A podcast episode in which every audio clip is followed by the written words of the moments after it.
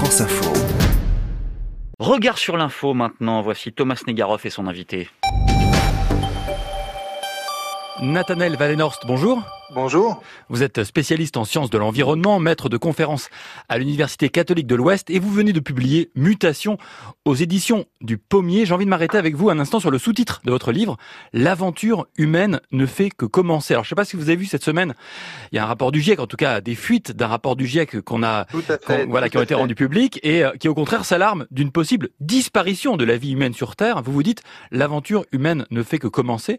Euh, est-ce que ça veut dire que vous n'êtes pas d'accord avec l'idée que nous pourrions disparaître? Alors moi, je suis vraiment, vraiment d'accord avec euh, avec les, les, rapports du GIEC. Mais mais c'est et, et, en fait la question de, de, ce que nous dit le GIEC, c'est même pas de savoir si on est d'accord ou pas d'accord. C'est-à-dire que on a affaire à un consensus scientifique qui est qui est conséquent, qui est considérable.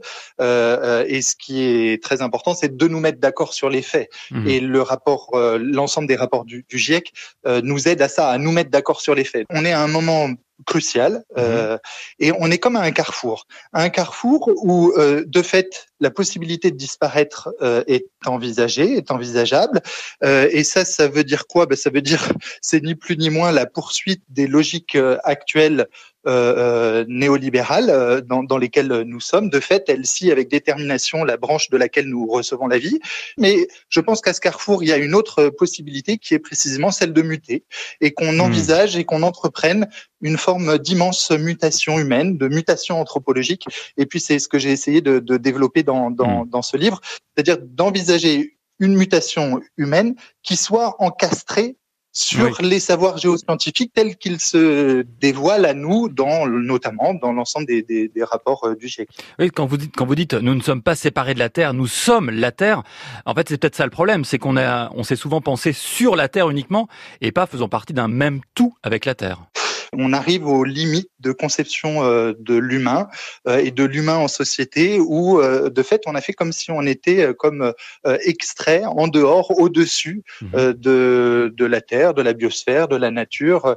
Et, et il, il, me semble au contraire que nous ne faisons qu'un avec la biosphère. Alors, j'ai pas fumé la moquette hein, quand je, je, je, parle de la possibilité d'une mutation humaine ou de dire nous, nous, nous ne faisons qu'un avec la Terre. C'est-à-dire que c'est un auteur Andreas Weber que, que sur lequel je m'appuie dans, dans, dans, ce livre qui nous dit la chose suivante. Euh, le midi je mange un sandwich. Quand je mange un sandwich j'ingère des, des, molécules de carbone. Et puis euh, après par la respiration ces oui. molécules de, de, carbone je vais re les rejeter dans du dans du, du, dioxyde de carbone. Et puis euh, le C de, de, ces molécules de dioxyde de carbone bah, petit à petit vont se sédimenter euh, euh, que ce soit dans un grain de sable ou dans. Et alors moi je suis qui? Je suis le sandwich. Je suis mmh. moi est-ce qui se passe dans mon estomac un instant T, je suis le grain de sable. Vous êtes euh, à rebours euh, de ceux qui pensent aussi une mutation, mais plus technologique, de l'homme augmenté, etc. Vous, au contraire, c'est une reconnexion à la Terre plutôt qu'une espèce de déconnexion d'un homme qui serait encore plus éloigné euh, de notre système Terre.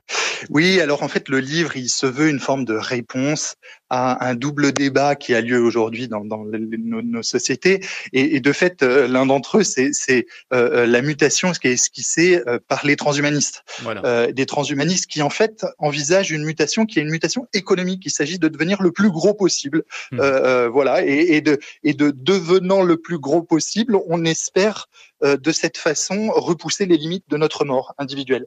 Mais c'est strictement individuel. Il s'agit d'augmenter la puissance, mmh. ma, ma, propre puissance. Voilà.